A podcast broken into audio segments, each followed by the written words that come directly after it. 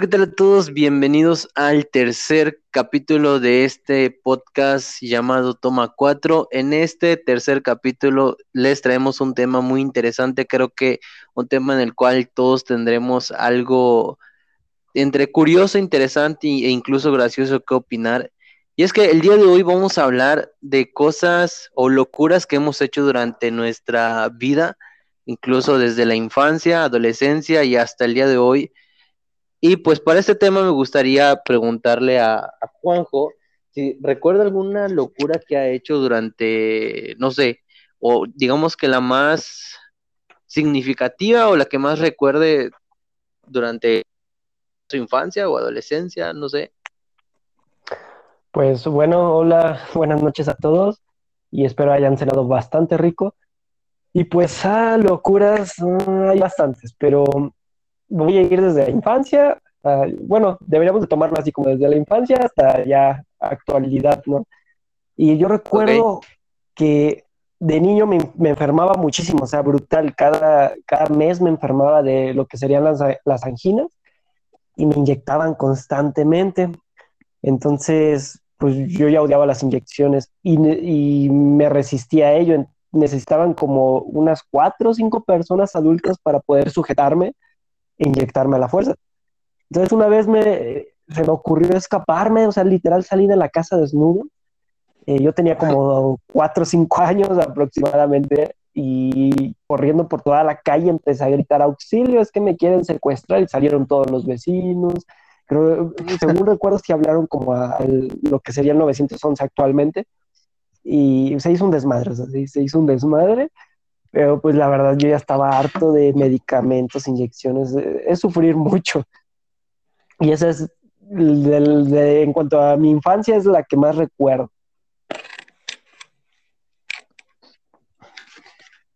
O sea, no manches. ¿No te regañaron después tus papás? Sí, pues fue regañiza total, o sea, hasta hablaron conmigo así como de, esto es por tu bien, o sea, sé que duele, pero si no te vas a morir, si no te damos el medicamento. Pero yo, o sea, yo siempre he odiado todo eso. Los jarabes igual, ahorita es como de, no, repulsión, prefiero, prefiero enfermarme grave a que me des jarabes. Entonces... no manches, estudiaste medicina. Ya sé, no, y, las pastillitas, o sea, las pastillas de niño me costaban mucho tragarlas, entonces las tenían que partir en varios pedazos, si no yo hacía así como berrinche. Pero... ¿Por qué no te gustan las inyecciones? O sea, ahorita ya de grande son X las inyecciones o todavía... No, ahorita de grande pues sí me, sí me dan miedo, pero sí me dejo. O sea, es como de, pues es necesario. Pero de Ya no vas a salir corriendo desnudo. pero ya de niño sí, sí era brutal, era... Buscaba cualquier pretexto para no, no tomar el medicamento o inyectarlo. No manches. Yo, yo, por ejemplo, yo recuerdo que yo le tenía más mm, temor a las pastillas.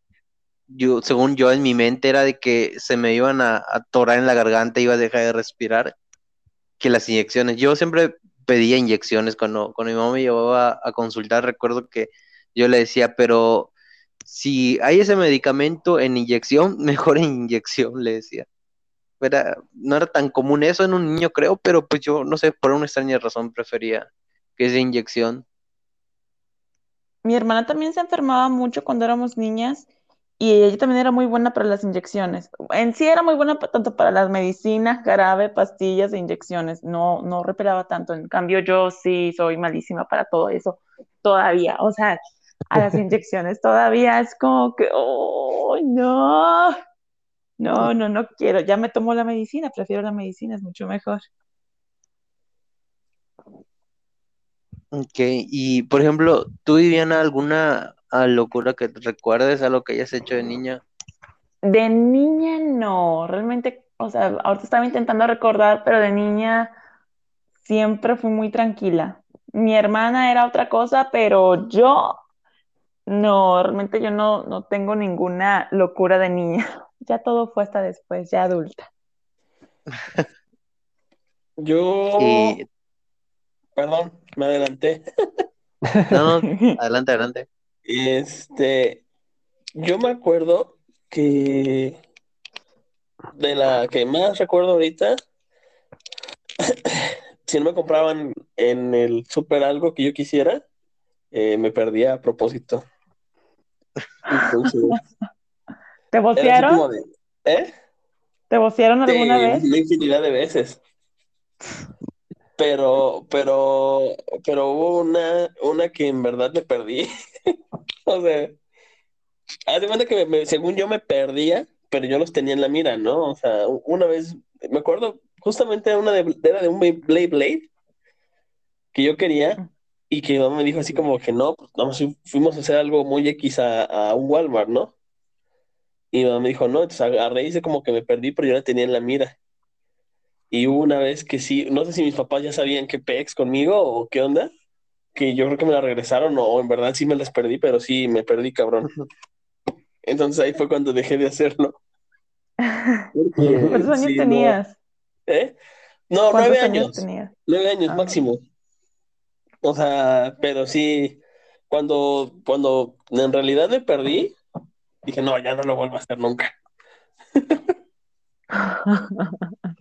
Esa es de, de, las que más me acuerdo de ella. Es que yo era un niño muy, muy, muy ñoño. También muy tranquilo. así de niño, así como que alguna maldad fuerte, nada. No, y aparte mi mamá como que me, me sobre protegía, entonces no. De niño no, ya, ya de, mayorcito sí, ya, ya después en la, en la secundaria. Una vez que, bueno, una, una, una de las primeras es este que me gustaba grafitear. Pero grafitis mensos a lo tonto, nada más a ir a ir a pintar una pared y ya, nada, nada, nada artístico, ¿eh? Y a poner cualquier cosa. El chiste era traer una lata y pintar una pared. Pero hubo una vez que se llegó a la policía. iba yo con mi hermano y otro amigo. Y pues sálvese que pueda, ¿no? A tal grado que se me olvidó mi hermano. Por suerte el vato salió también corriendo, pero, pero sí, era, estuvo muy, muy cabrón porque nos metimos entre el pasto y en el pasto nos, acostábamos. Entonces me acuerdo que, la, el policía pasó justamente al lado de nosotros, de, de, mi amigo y mío, y mi hermano como pudo salió corriendo para el otro lado, donde que pues ya saben que la policía regularmente en México no está en mejores condiciones. Y sí, sí, sí, sí, salimos corriendo todos, pero esa fue, digo, de las primeras que, me acuerdo de la secundaria. Yo imagino que en la secundaria ya estabas también ya más para hacer travesuras, ¿no, Viviana? Vivi, perdón. No, no, yo empecé con locuras, yo creo que después de los 20. Siempre fui muy buena, o sea, yo siempre fui la, he sido la hija buena y la, la bien portada. Las travesuras se las dejaba a mi hermana no eres la que decía, no, no, no, bro, mejor te explico cómo se hace la tarea. sí, era, sí. no, creo que, creo que pasaba la tarea, no me acuerdo. Pero sí, o sea, de, de niña no, no, era la, la ejemplar. Juanjo, José. Pues de la infancia, es que recuerdo otro de la infancia. una vez un tío dijo, pues vamos a comprar la, despensa. Yo me quedaba a veces a dormir en la casa de mis primos. Y pues ya íbamos, mi, primo más pequeño, mi prima que ya era como una adolescente, ya tenía como sus 12 años, y yo que tenía como 8 años. Entonces, en ese entonces eh, habían sacado la película del Atlantis, no sé si la recuerdan, creo que es de Disney. Sí, claro, Pixar. Ajá, esta estaba bastante bonita y en, los cereales de, de Nesquik eh, estaban unas tarjetitas de Atlantis justo enfrente de la caja, o sea, estaban como muy expuestas. Y mi prima me dice, pues vamos a, sacar una. y yo de, no, eso es malo. Y ella de, no, no pasa nada, solo es una, nadie se va a dar cuenta. Y yo dije, bueno, ya, me convenciste. y ya empezamos a abrir eh, las cajitas, o sea, la, abrimos así con cuidado y sacamos la tarjeta pero yo quería un personaje en especial. Entonces dije, pues, ah, nadie se dio cuenta si sacamos una y empecé a sacar otra y otra y otra. Pues, no, o sea, no les miento, literal, fueron como unas 50 cajas. aproximadamente entre los dos abrimos como 50 cajas. No, pues fue, yo creo que es la regañiza más grande que me han dado en mi vida.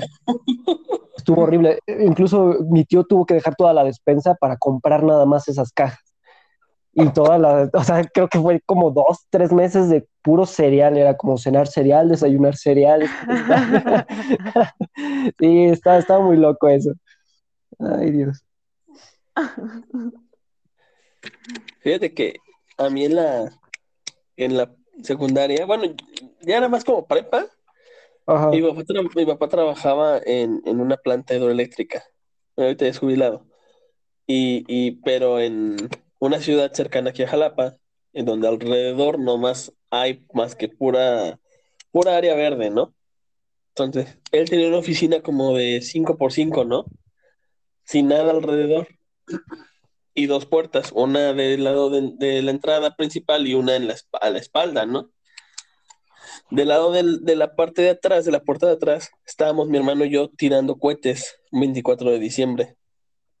Y resulta que en los 24 de diciembre que le tocaba, ese, ese por ejemplo, le tocó guardia, le tocaba quedarse a dormir en la noche, pues mi mamá dijo, pues vámonos con él, ¿no? Y nos pasamos allá.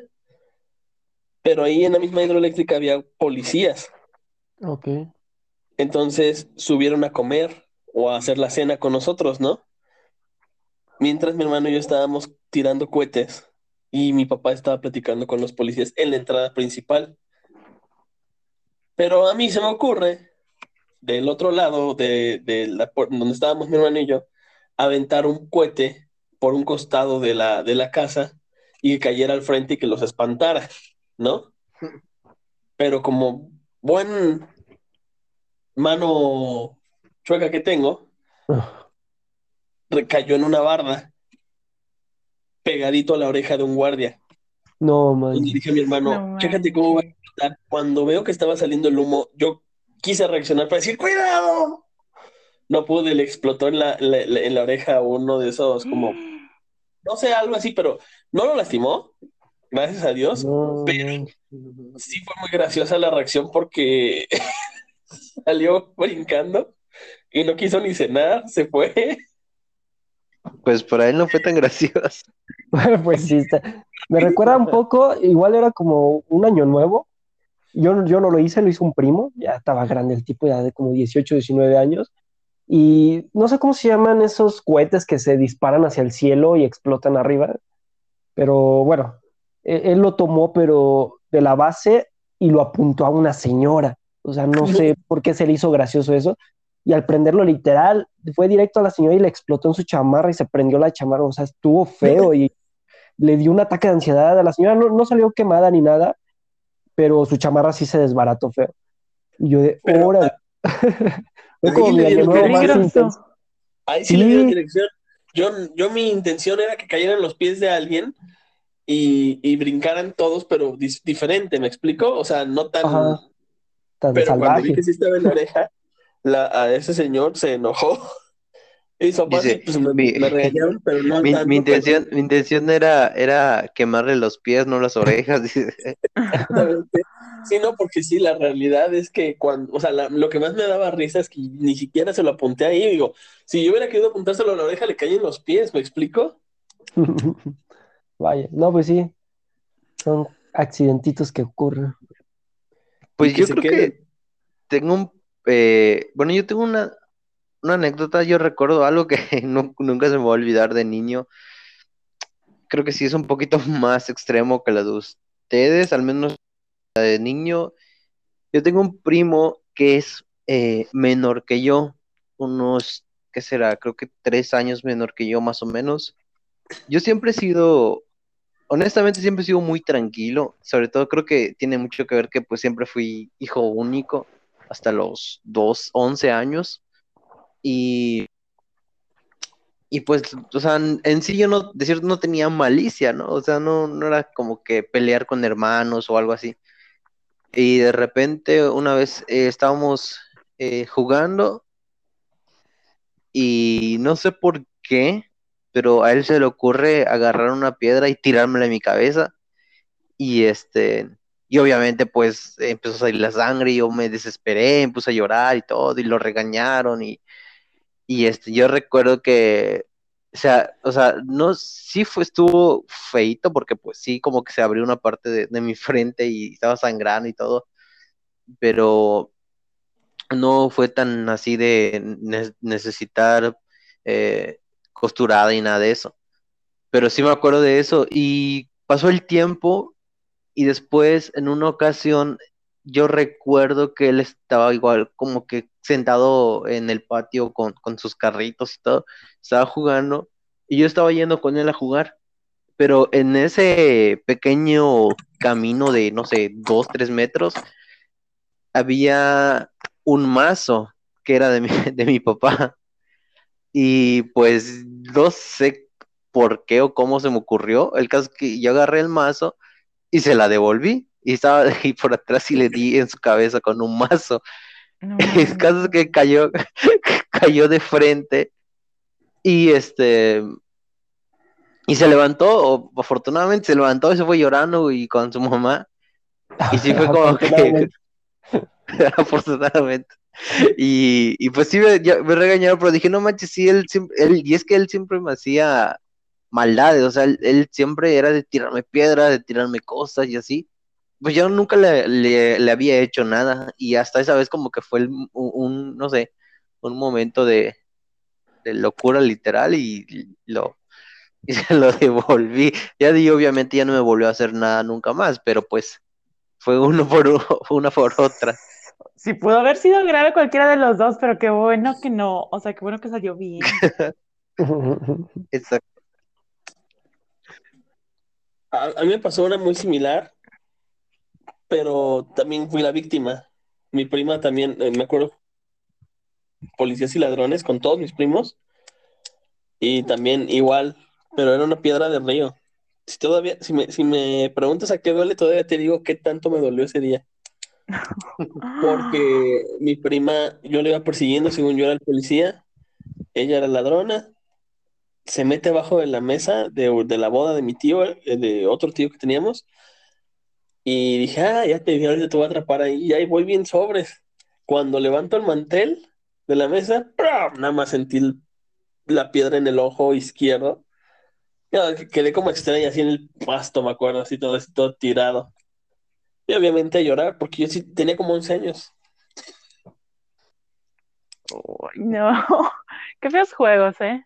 Pues yo recuerdo otra, eh, yo como a los 10, 11 años jugaba, o sea, toda, toda mi infancia me la pasé con gente más grande que yo, porque pues, mis primos eran grandes, mi hermana es mayor que yo, etc. Entonces jugábamos fútbol americano en una cerrada, el, el piso pues, era totalmente concreto y pues estaban corpulentos. Entonces, no sé, me, me dio la buena idea de intentar detener a un tipo abrazándolo de la cintura y me arrastró por lo que sería todo el campo, entre comillas campo. Y pues ya cuando él anotó sus puntos, me levanto y digo, ah, chinga, ¿por qué siento mojada las piernas? Pues las rodillas, o sea, toda la rodilla completa abierta, las dos, sangrando horrible, horrible. Lo feo no fue eso, o sea, lo feo fueron los días posteriores, porque cada vez que caminas, pues se flexiona la rodilla. No, sentía horrible, sentía que me moría. Y ya de ahí aprendí jamás jugar fútbol americano con gente más pesada que tú. y abrazarles y... Abrazarlos. sí. Y una vez yo me subí, en casa de mi abuela tenía árboles de, de mango. Y una vez yo me subí a buscar mango y como si fuera, no sé, una, una caricatura, pisé una rama y la rama que pisé se, se rompió por completo, o sea, estaba podrida y caí y me fracturé mi, la muñeca izquierda. Y yo recuerdo, o sea, era tan extraña la sensación de querer mover tu mano y como que no poder. Yo creo que me desesperé mucho y obviamente me llevaron al hospital y todo, y me terminé enyesado y todo, y todo. Y al final de cuentas no logré bajar el mango que, que subí a buscar. Fue como que hasta, hasta, hasta ahora mi única fractura que he tenido y fue como que un poco rara. Era, pues la verdad es que todavía estaba, tenía como 10, 11 años. Yo soy team no fracturas, ¿eh? Yo también, nunca me he fracturado. ¿No has tenido ni una? Ni una. Ay, yo sí, una de codo, pero fue en la adolescencia. Me escapé de la prepa fuimos a la casa de una amiga y en ese entonces estaba como muy en auge el parkour y según yo ya estaba practicando para hacer parkour. Pues intenté subirme como a una barda, perdí el equilibrio y caí sobre mi brazo y hasta eso no me dolió al inicio, o sea, nada más escuché el así como que sonó un poquito. Ah. E intenté, pues me levanté, pero intenté sacudirme y de repente veo que solo se mueve una mano. Y yo, ¿qué pedo? y ya cuando veo está bien hinchado y toda chueco el codo. Y lo peor es que como me había escapado de la prepa, pues no quería llegar a mi casa. O sea, no sé qué pedo con mi mente, pero llegué como hasta las 11 a mi casa. Tenía un miedo de llegar, o sea, todo fracturado. Y no, pues ya cuando llegué el brazo estaba morado, fui al hospital, me dijeron, pues, o sea, si hubieras tardado unas horas más, pues igual ya hasta te lo cortan porque la circulación está bien comprometida. Oh, Y yo ya, ya valió. Pero sí, estuvo feo. Oye, Yo ¿no te recuerdo que todo ese cuando- tiempo? ¿Dónde? ¿No te dolió en todo ese tiempo en el Sí, que ya, ya me empezaba a doler horrible. Y me, o sea, mis amigas me hicieron como una férula, bueno, un, un cabestrillo.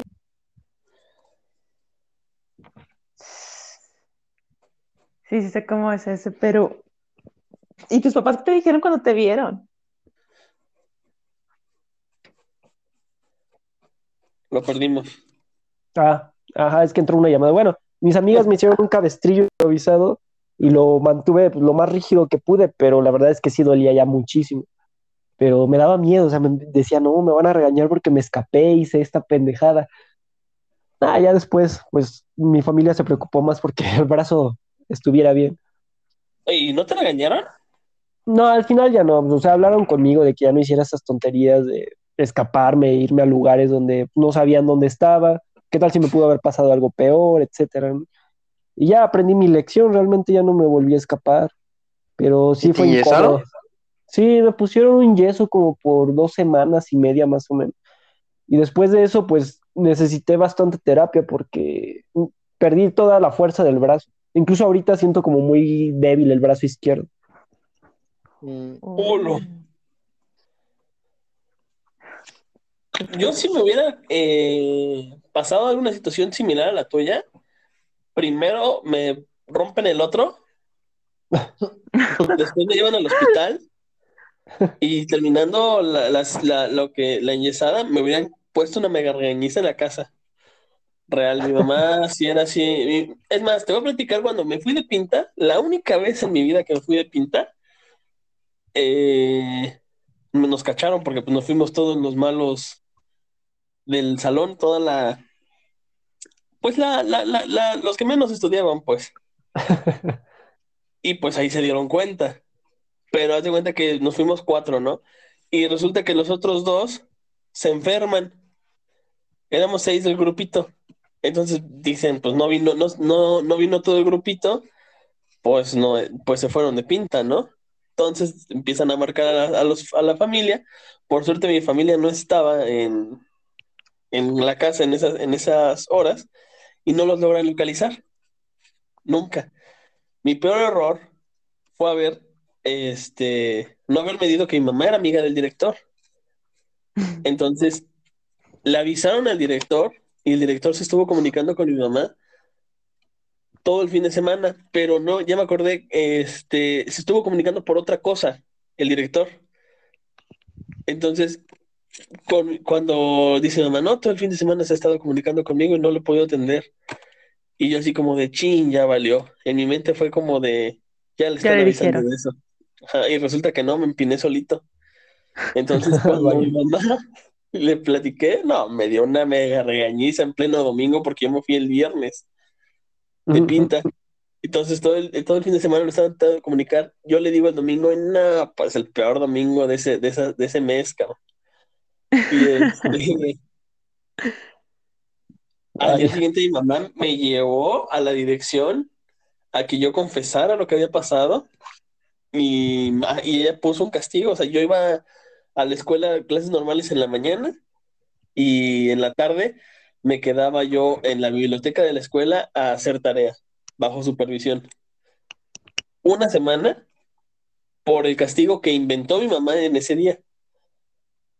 Sea, no me van a castigar, sino que ella dijo, no, sí, castíguenlo, por favor, aquí que se quede una semana. Ya ves a Santarugo quedándose una semana en la mañana y en la tarde.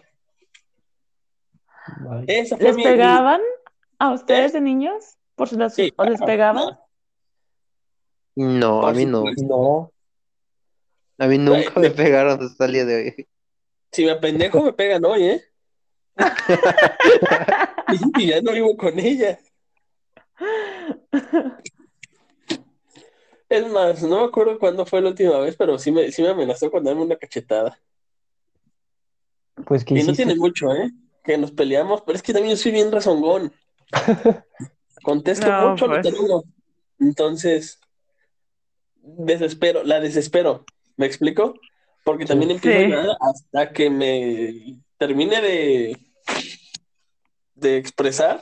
Es hasta donde me quedo callado ya. Y pues es cuando ya está mi mamá bien caliente y empieza a decir más cosas o se, o se pone furiosa. No, pues tú mismo te lo buscas en parte por seguir hablando. Hay que saber cuándo callar. Un día hay que hacer un podcast con tu mamá, que nos cuente su versión de la sí, historia. no, no. Sí trae buenas, ¿eh? Sí trae buenas. Lo- sea, sí. Sí, sí trae Lo van a, buenas. termi- lo van a terminar pegando. Solo de recordar todo.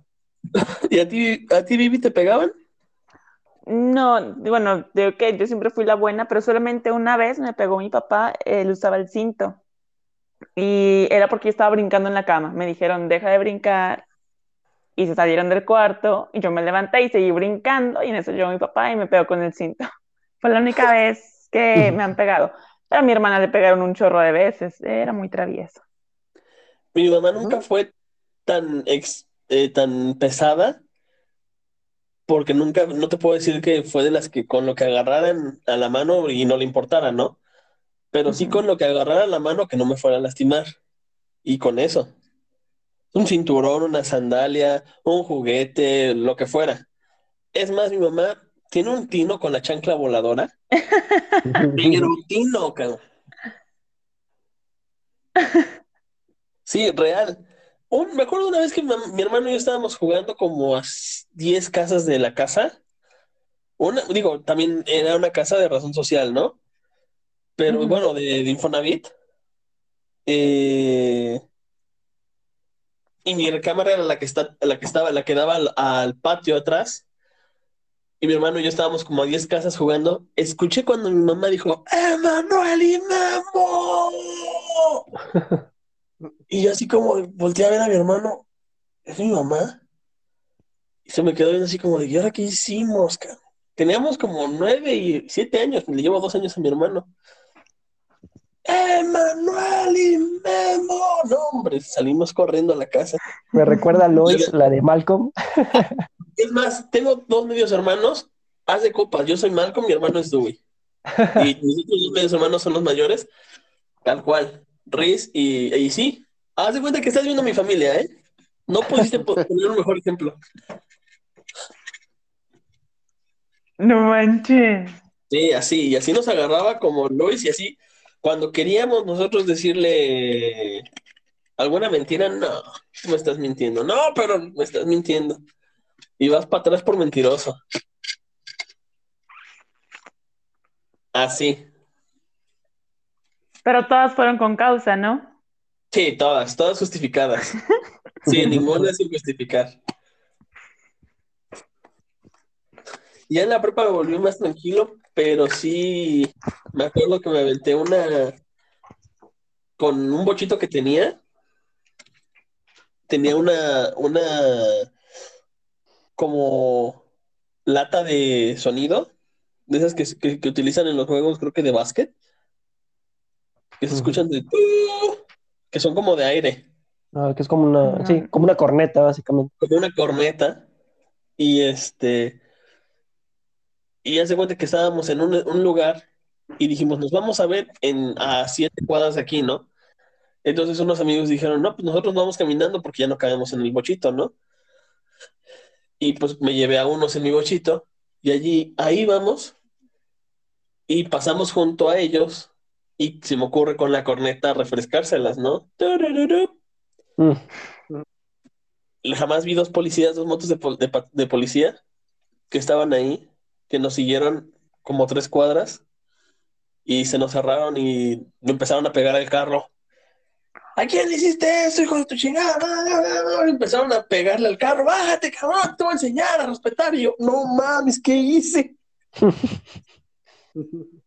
Vaya. Lo más cabrón cuando estaban persiguiéndonos, fue como de, no vienen para acá, no vienen para acá. Yo ni siquiera me había, los que venían atrás decían eso. Yo ni siquiera me había percatado de lo que había hecho. O sea, yo agarré, me arranqué el carro y dije, ah, soy yo, ¿no? Ya me di cuenta cuando me cruzaron las motos. Pero ¿y luego qué pasó? O sea, te bajaste y luego. Me bajé, le dije, tú eres la seguridad, tú eres lo que me está cuidando. Tú, dice, me estás mentando a la madre. Digo, vienen mis cuates ahí y así, pero el vato no lo sacabas de que neta yo le había refrescado. Hasta que pasaron mis cuates. Le dije, míralos, aquí están. Le digo, estaban pasando contra ti. Y ya, la neta sí me, me calenté bastante y me fui al MP, pero este, no, no noté el número de la moto. Fail. Vaya. Vivi, ¿y entonces algo más reciente?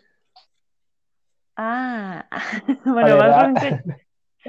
Eh, hubo un tiempo, digo, bueno, todavía, pero ya no tanto, hubo un tiempo en el que la fiesta y yo éramos uno mismo. Órale. Y viví un tiempo en Guadalajara, casi cuatro meses.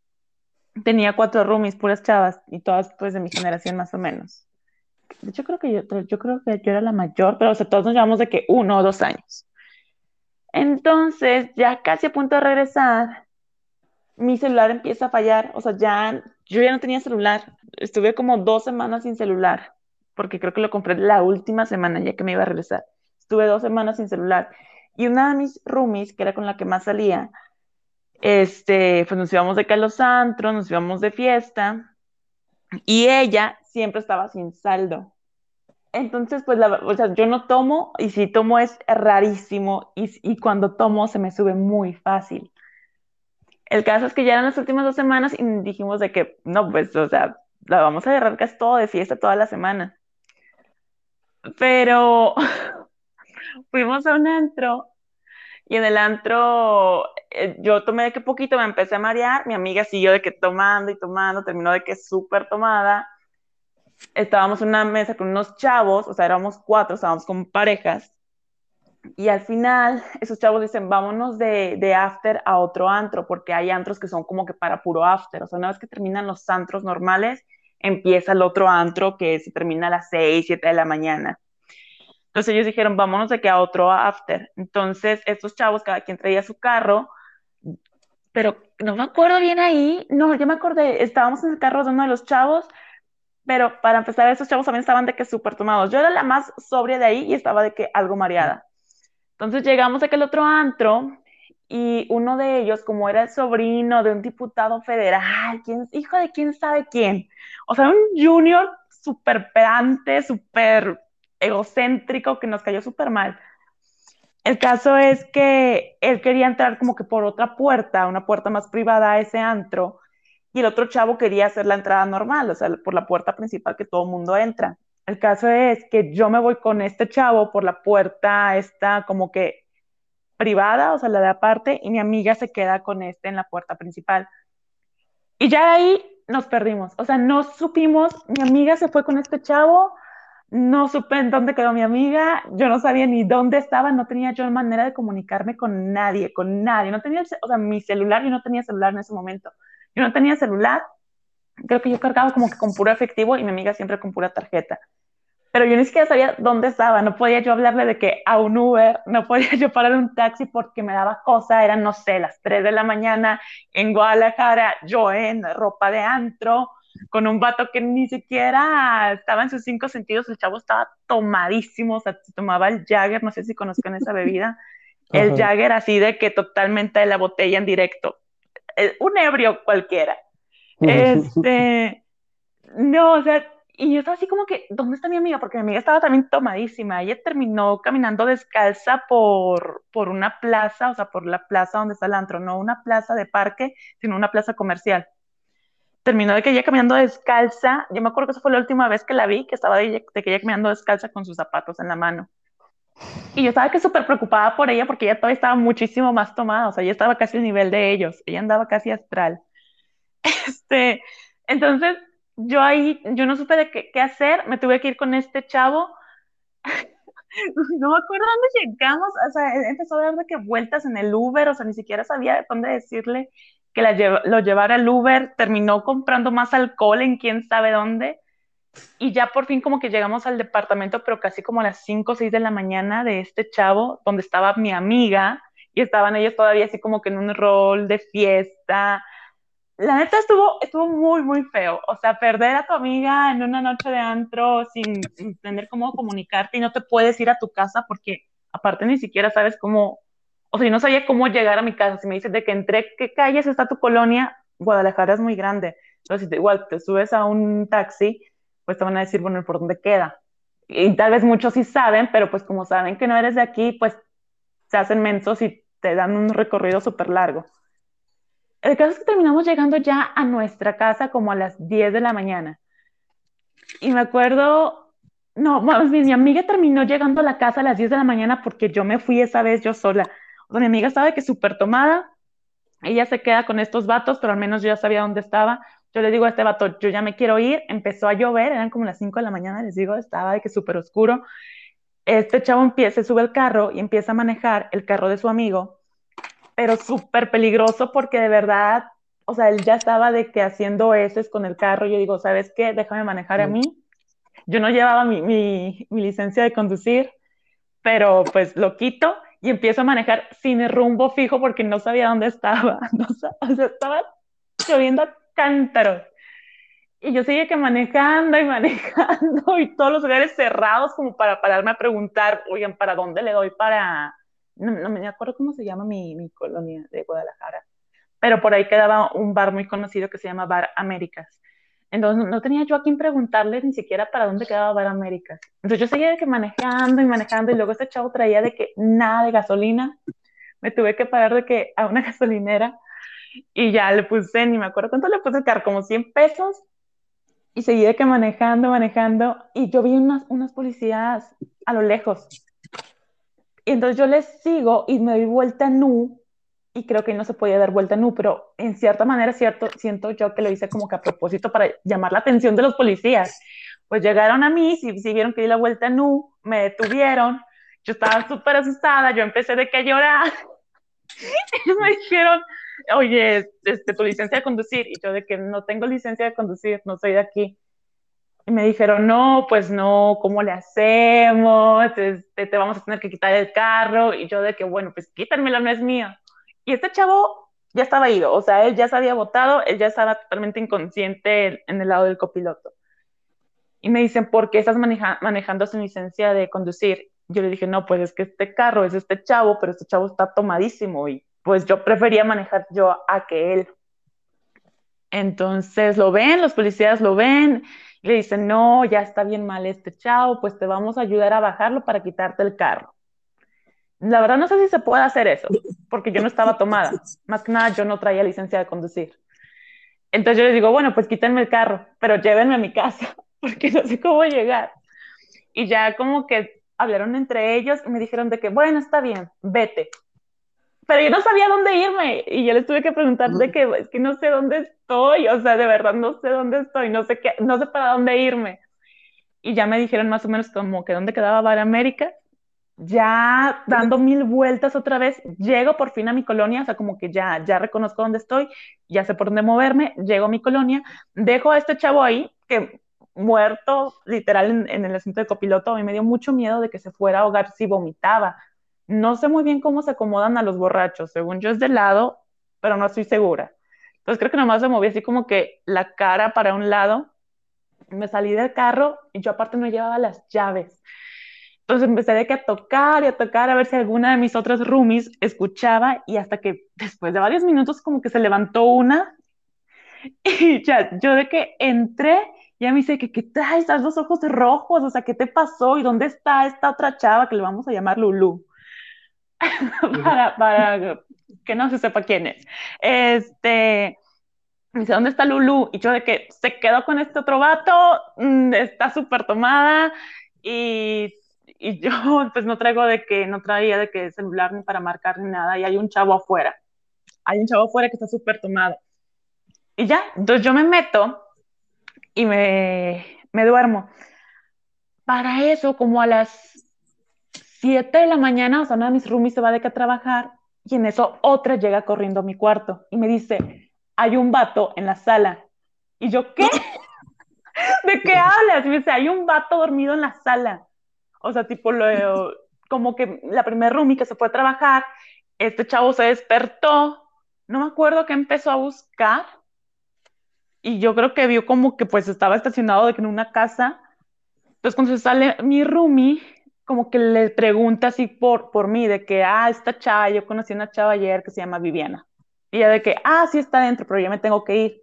Pues como que lo deja pasar y este chavo va y se acuesta de calcillón y ahí se queda dormido.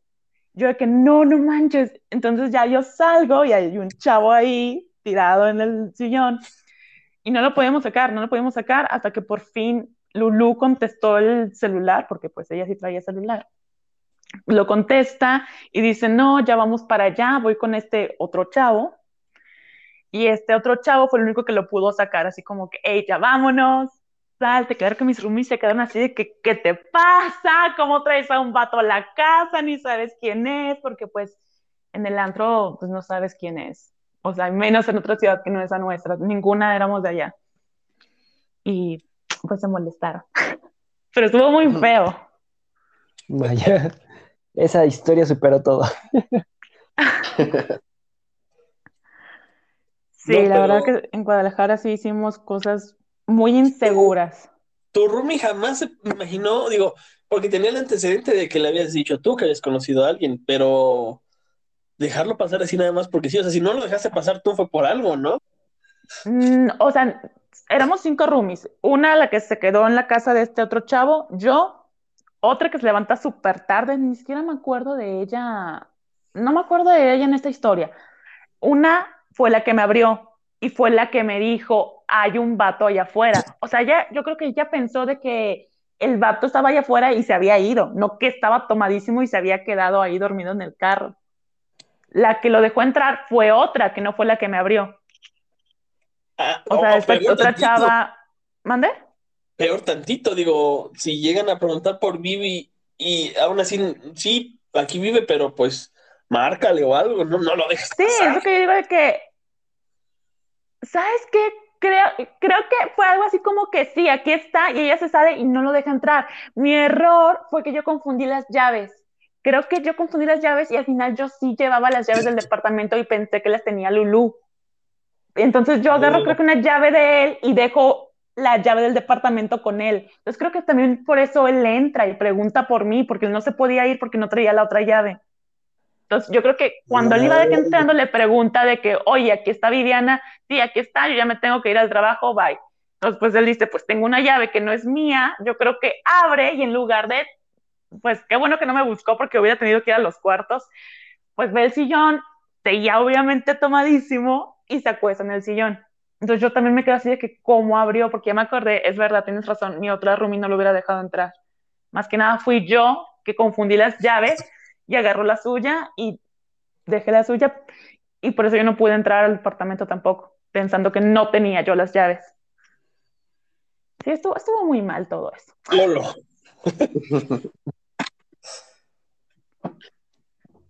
José, casi no has hablado.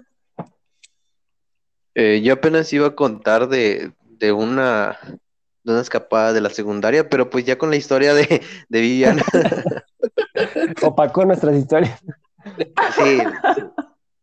Iba a decir, no, pues una vez le tiré eh, el balón a una maestra, ¿no? Pero pues no. Hizo una super locura. dice Viviana, pero la maestra no durmió en tu sillón, ¿no? ¿Cómo? Pero, pero, preguntas, pero la maestra no durmió en tu sillón. Ay, estuvo muy feo, fue de las peores salidas, pero así tuve muchas en Guadalajara. O sea, una vez nos salimos de Bar Américas, Bar Américas era de los antros que son hasta las 6, 7 de la mañana. O sea, de ese antro sales con luz. Y en ese lugar hay muchas drogas, o sea, hay, hay bastantes drogas. La primera vez que entramos, la verdad a mí no me gustó, yo estaba muy asustada porque realmente la gente está drogada adentro. Y es de pura electrónica, pura electrónica así como underground. es, es un mundo como que de europeos, drogas, así como se ven en las películas. El caso es que, pues bueno, ya una vez que le agarras un poquito el sabor a ese antro, pues después de que salíamos de los que cierran normal, llegábamos ahí porque era el que estaba más cerca de nuestra casa. Pues una vez como a las 5 de la mañana, las 2 de que con faldita, sandalias, dijimos pues nos queda cerca y nos fuimos caminando como a las 4 o 5 de la mañana de ese antro a nuestra casa, que no es seguro, se los digo porque soy chava, íbamos en falditas, o sea, es una colonia bien, pero tampoco es como para estar caminando como nosotras estábamos, como si nada. Y la verdad es que en Guadalajara no tomamos muchas precauciones. Hicimos muchas cosas que ahorita yo digo, no manches, qué bueno que no nos pasó nada, porque pues la fiesta no es lo más seguro. No. Fíjate que mi hermano se emborrachó a los 15 años, pero mal. Mal, mal, mal. O sea, tenía 15 años y me lo llevó a un antro. De ahí, pues, estuvo mal, ¿no? De entrada. Pero mi mamá nos dio, creo, 600 pesos para los tres. Un hermano más grande, al, al que es el Riz, me llevé a Dewey y yo, ¿no? Y este, y el vato sí se puso, nos dio, nos dio mi mamá 600 pesos y nos dijo, gástenselo porque nada más era como, era, era una bienvenida de una facultad de Derecho, me acuerdo, aquí en Jalapa. Y, y pues en realidad no íbamos a tomar, me explico, o sea, mi hermano tenía 15, yo tenía 17 y mi otro hermano tenía 19. En realidad, pues no íbamos a eso, ¿no? Pero ya estando ahí, a mis dos hermanos se les ocurre empezar a tomar. Yo no soy de tomar, cero. No lo hago, no me gusta y nunca lo, he, nunca lo he hecho a cada fin de semana, ¿no? Alguna vez lo hice, pero hasta ahí. Y ellos sí, se empezaron a, a tomar, a tomar, y el dinero que llevábamos para gastar lo pusieron para botellas de alcohol. El chiste es que ya eran las 12 de la noche y dice mi hermano, el más pequeño, no, pero este pena se está poniendo chido, ¿cómo nos vamos a ir ahorita? Porque esa era nuestra hora, éramos cenicientos todos. Y Mm. le digo, pues háblale a mi mamá. Le digo, "Di- pídele permiso otra hora. Ah, sí, ahorita la voy a hablar a mi mamá. Y digo, no, pero no, ¿cómo se te ocurre que le vas a hablar, cabrón? Agarré y ya, se le digo, préstame el celular, yo le marco. Así como lo sacó del celular, eh, del bolsillo, lo aventó al piso. O sea, con la misma, de, de lo mal que estaba, no podía ni agarrar el celular. El chiste es que yo dije, no, ¿sabes qué? Le di, hice como que le marqué a mi mamá, le dije, ya vámonos, porque si no, eso se va a poner peor. Mi error fue preguntarle al taxista, oye, ¿usted qué nos puede recomendar para que se les baje la cruda? Porque si ahorita nos abre la, la puerta mi mamá, nos va a ir como en feria a los tres. Dales una manzana, me dice. Y yo, chale. Pero pendejo, al final de cuentas, o sea, yo no sabía nada. Dije, pues va, llegamos y así como llegamos a la casa, le digo, por suerte nos abrió mi papá. Mi papá nomás los vio y fue así como de, ay, pinche chamacos. ¿no? Y se me ocurre meterme a la cocina y para mi suerte había manzanas. Los vatos agarraron y se comieron su manzana, su bajón, según nosotros. Dije, ya, ya, ya, vámonos a dormir. Porque para nuestra suerte mi mamá ni por enterada, porque mi papá ya se había subido y le dijo, ya todo bien, ya llegaron, ya están aquí en la casa, ¿no? Y pues mamá así como ah, pues bueno, ya están aquí en la casa. El problema fue que dormíamos en litera. Mi hermano más pequeño arriba y yo compartía la cama de abajo que era matrimonial con mi otro hermano. Mi hermano no se podía ni subir de lo borracho que estaba. Ni, ni, ni subirse. Yo lo terminé cargando porque se aferró a dormir en su cama. Yo me ofrecí a dormir arriba, pero pues tenían miedo de que les cayera encima, ya saben, por mi peso. Entonces, el vato se aferró a subir. El chiste es que nomás por aquí nos acostamos y dije, ya la libramos, cabrón. Ya estamos del otro lado. ¿Cuál? Empezó a cantar Oaxaca mi hermano desde arriba. Pero horrible. Desde arriba nos empezó a cantar. Y yo así como de, no, no, no, no, no, ya estábamos acostados, ¿qué te sucede? ¿Qué te hubiera costado esperarte otros, otras, otras horas para despertar mañana? No, pues ahí fue cuando se levantó mi mamá. ¿Y qué pasó? No, estábamos, no, yo agarré y me acosté y dije, yo no sé nada. Y ya se levantó mi otro hermano también bien borracho. No, solo los tacos. Y mamá, ¿cuáles tacos? No, sí, dice, y, dice mamá, ¿y por qué no había ningún pedazo de comida, hijo de la chingada? No, hombre, los empezó a agarrar. Y me, me dijo, Manuel, y yo, yo no sé nada, yo les dije. Me vio que estaba yo en mis cinco sentidos y me dijo, duérmete, porque mañana tienes escuela. Pero ellos dos, pobrecitos, mi hermano así tal cual, trapeando la recámara a las 3 de la mañana, una, 12 de la mañana, perdón, trapeando la recámara a los dos, con cloro y todo. Y mi mamá, no, hombre. Al día siguiente le dijo hasta de lo que se iba a morir mi hermano y mi otro hermano, obviamente cómo se les ocurría y claro, para el día siguiente yo me acuerdo que si no era 15 de septiembre, era 14 de septiembre o uno de esos días alrededor porque mi mamá hizo pozole. Mi hermano estaba que no podía ni siquiera ver pozole, cabrón. Nada, ni olerlo. Y con sus sueros al, lado. Y era la comidilla de toda la comida que hizo mi mamá. Qué triste. Pregúntame cuántas veces emborrachó después. Ninguna. no le quedaron ganas. Ah, la cruda es muy fea. no, la cruda, la cruda, horrible, pero la cruda moral de, de, mi mamá, peor. Ya platícanos la tuya, José. Pues es que, bueno, yo no soy de salir de, de antros, de hecho, yo generalmente a mí no me gusta, no, no soy tanto de... Sí, de vez en cuando, pues, por convivir y todo, pero hasta el día de hoy no me he emborrachado así que digas, o sea, que no recuerde ni quién soy. Sí he llegado al punto como que de marearme y así, pero hasta ahí ya. Y sé que ya debo de, parar y ya estuvo. Ya llego a mi casa y, y no pasó nada.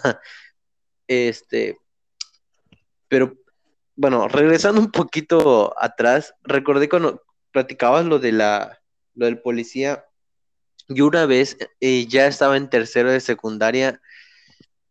Yo me salté la barda miles de veces de la escuela. Y una vez que incluso a veces salía de la escuela porque se nos iba el balón, salíamos a buscarlo a la calle y regresábamos con la misma y como si nada, no sé, ya sabíamos saltar y éramos expertos. Y una vez que, no sé, fueron como que los astros, todo se juntó.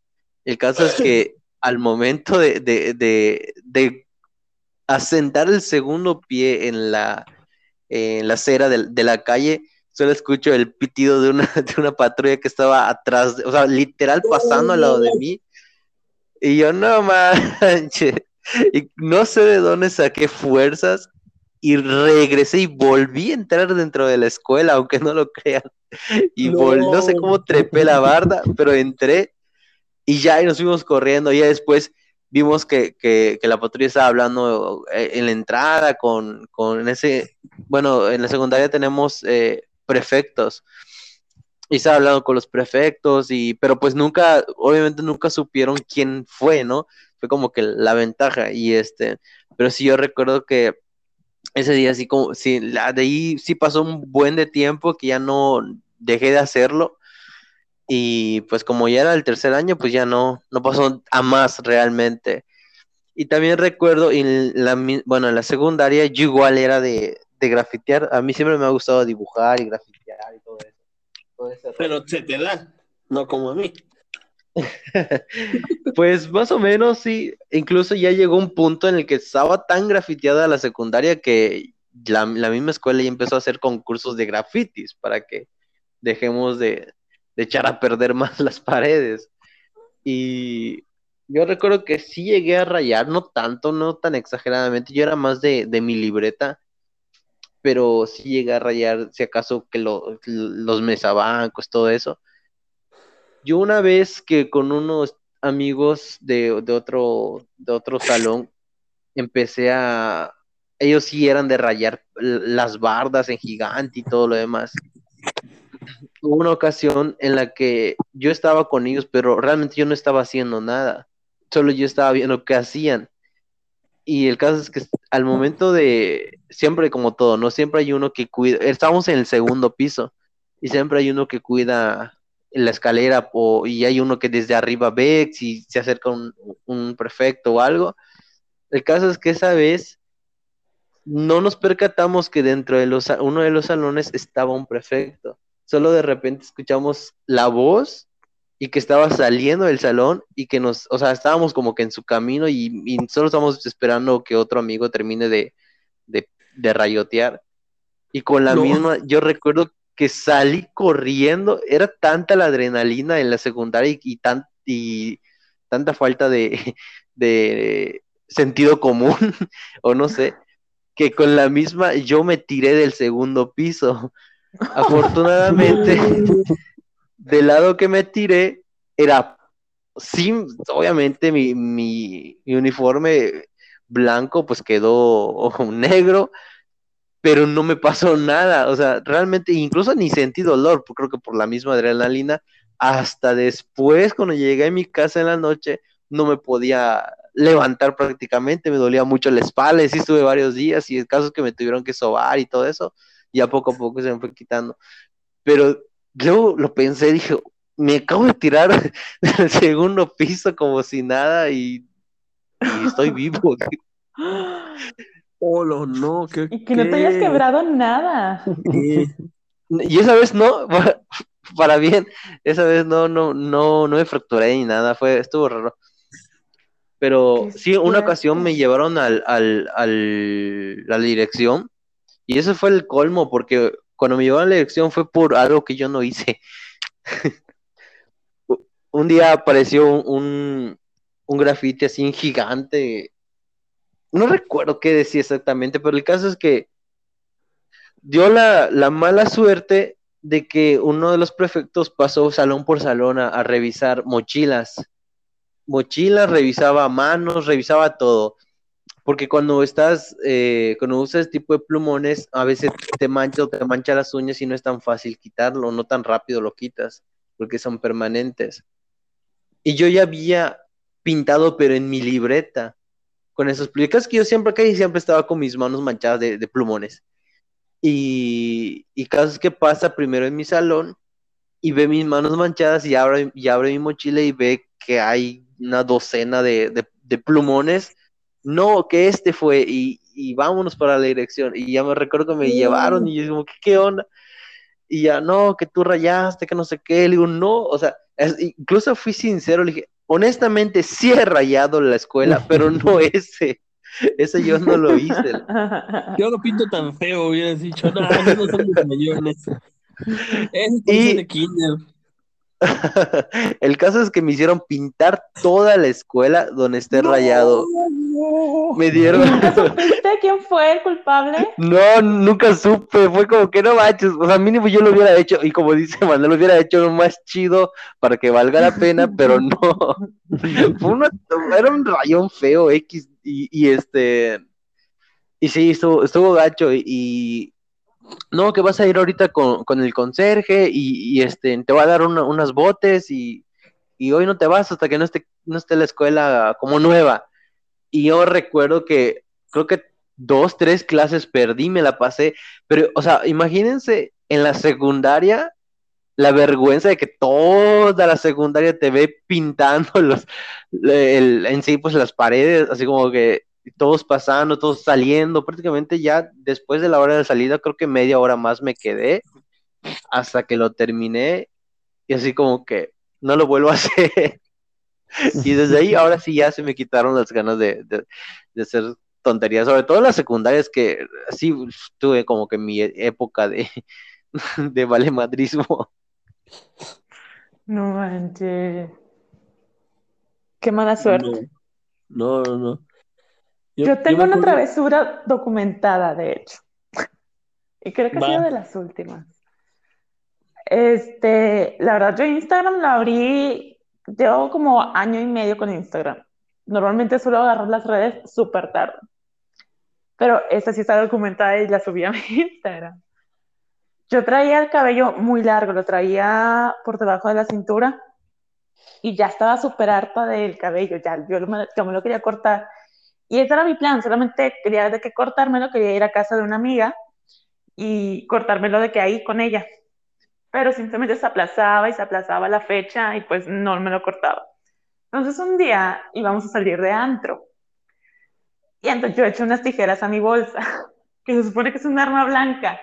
Pues se supone que te revisan cuando entras, pero pues yo entré con unas tijeras al antro. Mi plan no era, o sea, llevar las tijeras al antro, mi plan era primero llegar a casa de mi amiga, porque nos íbamos a ir de que juntas, y cortármelo antes de ir al, al antro, pero pues ya se nos hizo tarde, etcétera, y pues X, las, las eché en mi bolsa, pasé con las tijeras a, al antro, nadie sabía que llevaba unas tijeras, ni mi amiga, y de ahí, saliendo, fuimos de que a cenar, y luego nos fuimos todos a un hotel de after. Un amigo rentó de que dos cuartos, nos metimos en un cuarto todos, y entonces yo le digo, le digo a mi amiga, ¿sabes qué? Ya me voy a cortar el cabello, ya, ahorita, de una vez. Y ella me dice, ¿cómo te lo vas a cortar? O sea, ¿con qué? Yo, pues aquí traigo unas tijeras y saco unas tijeras de la bolsa. Todos se quedaron así, que ¿cómo entraste con unas tijeras al antro? Y yo, pues para que vean sus maneras de revisar más que nada las chavas, ¿no? Porque pues igual a un vato sí lo revisan de que un poco más, pero pues a las chavas no tanto. Entonces, ya ahí, este, yo me hago de que una trenza, solamente que yo tengo mucho cabello, entonces la trenza estaba muy gruesa. y me empecé a cortar el cabello en, en, pues en el hotel. Pero no podía, no, no me lo podía cortar porque estaba demasiado gruesa la trenza. Entonces, un amigo, porque, bueno, mi amiga me estaba grabando y aparte otro chavo, otro amigo mío también dijo de que no manches, te vas a cortar el cabello aquí, así, ahorita y también de que él empezó a grabar. Entonces le dije a otro amigo, ¿sabes qué? Estás bien gruesa, empieza a cortar tú. Pero él también como que se desesperó, que las tijeras no me cortaban bien el cabello y en vez de hacerlo como que parejo, lo empezó a hacer hacia arriba. me acuerdo de me mucha risa. Eso, lo empiezo a hacer hacia arriba y me deja el cabello. o sea, no se veía mal por enfrente, pero por detrás me lo dejó todavía mucho más corto, porque era, o sea, yo lo quería al hombro pero me tuve que cortar como a la, a la barbilla, de lo corto me lo había dejado hasta atrás. Y ya que me lo corté, subí de que los videos a, a Instagram y como llevaba bien poquito, o sea, es más, ni siquiera tenía mi nombre en Instagram porque yo no quería como que me encontraran ahí la gente que me conocía. El caso es que la poquita gente que me había encontrado empezó a compartir como que el video, así de que a, conocidos, y ya en el mismo trabajo se me acercaban y me decían de que, que te cortaste el cabello en un hotel, estabas de que tomada, perdiste una apuesta, porque te lo cortaste, porque la verdad está muy, muy sacado de onda que de la nada, después del antro, yo haya agarrado las tijeras y me lo haya cortado. Britney Pelona. Sí. Oh, ¿Y el video está? Sí, el video todo está en mi Instagram. Y mucha gente que no me seguía, sí era así como que, ya vi tu video de que te cortaste el cabello. Y yo sí. ¿Y cómo estás en Insta? Queremos pruebas. así como me llamo, Viviana Vaca. ¿Así, tal cual? Ah, bueno, Viviana-Vaca. Creo que se llama Cabello. O va a ser de las últimas historias destacadas. Juanjo, ¿tienes una más para despedirlo? Pues me acordé de una peda que tuve que fue como de mis primeras pedas así medio intensas. Fue muy improvisada. Eh, yo antes, antes de estudiar medicina me metí a estudiar estomatología u odontología, nada más así como para probar la vida universitaria y ver qué tan difícil era el área de la salud. Entonces, pues conocí bastante gente ahí, pero para mí era como un año de desmadre nada más que sí, sí me iba bien, pero para mí era desmadre, o sea, me daba igual si reprobaba o si sacaba un 10. Y, pues era flojear e incitar a otros a hacer el mal. Entonces un día salimos temprano y pues yo así como de, yo no tengo nada que hacer, vamos a, hacer algo. Y dijeron, pues va, vamos a tomar. Y aquí en Puebla, bueno, no sé si en todos los estados, pero al menos aquí en Puebla hubo una época donde los, los bares estaban abiertos desde las 7, 8 de la mañana. Entonces, pues nosotros fuimos como por las 11, eh, empezamos a beber, ni siquiera habíamos desayunado, ahí entre pláticas y todo el desmadre, pues no sé cuánto, o sea, literal fue pura cerveza lo que tomamos, pero eran, ya eran cajas de esas de 24, eran unas pinches cajotas, y ya estaban apiladas, o sea, las cajas de que habíamos tomado un chingo en muy poco tiempo. Pero yo me sentía bien, yo dije, ah, sigámosle, no tengo hambre, no me siento mareado, estamos riendo todos. Quizá el piso se mueve un poco, pero pues hasta ahí. y, seguimos ya cuando ya eran como las seis más o menos de la, tarde, ya cada quien quiso jalar a su casa y yo me fui con, con, una amiga y con un compañero que venía de Los Cabos, que se me ve horrible, parece máquina, o sea, puede estar tomando todo el día y no le pasa nada. Entonces eh, ya fuimos caminando porque íbamos a entregar a la chica a donde pasaron sus papás por ella. Y de repente yo le digo, oye, bro, no me responden las piernas, no manches. se me acaba viendo como diciendo este güey, qué pedo. Le digo, espérame, dame, dame cinco minutos. Y, me recargué en un barandal, pero pues de repente las piernas las dejé de sentir por completo y me caí, o sea, me, me fui, no, no del barandal, sino literal me caí en la banqueta y me senté y dije, bueno, se me va a pasar como unos 15 minutos, no hay pedo. Pues no, cada vez me sentía más pedo, o sea, ya no me respondían ni siquiera los brazos y me empecé a quedar dormido. Y ya de ahí ya no supe nada, o sea, este bro dice que, que se fue a entregar a la chica, que era como una, dos cuadras más adelante, regresó y me vio totalmente dormido, o sea, yo me quedé en la calle dormido con todo y uniforme blanco, porque ahí en el primer año, en esa universidad, en el primer año de odontología, usaban uniforme blanco y se sentó a mi lado, o sea, dijo, pues ah, a ver qué onda. Se sentó a mi lado, agarró mi celular, empezó a curiosear mi celular y encontró un número que, que decía Sister. Y pues le marcó a mi hermana, mi hermana trabajando y todo, no, pues ya le contó y mi hermana bien encabronada. Llegó por mí como a la hora, e intentaron subirme al carro, pero yo estaba bien, bien ido y empecé a patear la puerta del carro. Ya una vez que estaba dentro del carro, vomité todo el carro así horrible como el exorcista.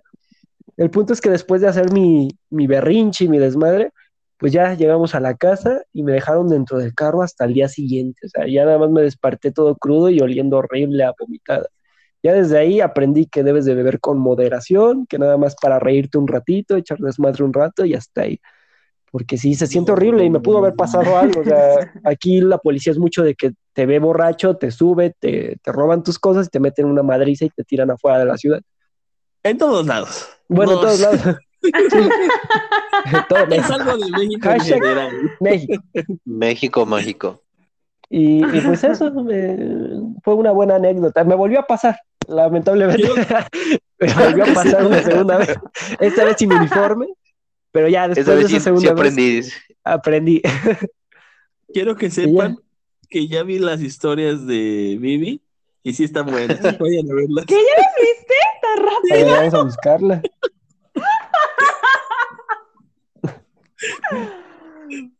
Sí, vayan a verlas. Es la última destacada y dice Hair. Son una serie como de 12 donde enseñan todo desde un principio hasta el día siguiente cómo se lo empareja. Vaya. Aunque la verdad que eh, muy buena estrategia de, marketing la de Viviana, ahora todo el mundo la vaya a seguir. pues mejor, o sea, todos sus seguidores van a venir al podcast. Va a estar bueno. Exacto. Pues bueno, como siempre ha sido un gusto estar con ustedes. Gracias por escucharnos. Gracias por el tiempo de Vivi, Juanjo y José. Espero que les guste el podcast. ¿Algo más que agregar, José? Juanjo, Vivi. No, nada más. Me parece todo muy bien. Gracias por escucharnos. Pues. al pendientes. Y bueno, creo que nos brincamos una semana, ¿no? Más o menos. creo que sí. pero, ya el, el de la próxima semana va a ser sin falta.